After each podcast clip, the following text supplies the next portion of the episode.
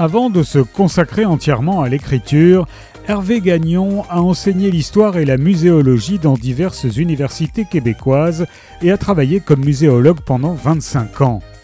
Il revient avec un nouveau roman, Chemin de croix, qui paraît chez Au Trouble. Détective privé sans ambition, Patrick Kelly est satisfait de faire rouler sa modeste agence à coups de marivolage, de petites fraudes et de pères mauvais payeurs. Et tant qu'il conserve la garde partagée de sa fille, qu'il peut écouter du blues en maltraitant sa guitare et échantillonner des whisky, il est satisfait. Tout bascule le jour où une jeune religieuse lui confie la mission de retrouver un vieux crucifix ayant jadis servi à invoquer le diable. Il se retrouve confronté à des satanistes qui entraînent de jeunes fugueuses dans leur rite noir. Parallèlement, les corps écorchés se multiplient dans les églises de Montréal et la police est débordée. De tous les côtés, le passé rattrape Patrick Kelly.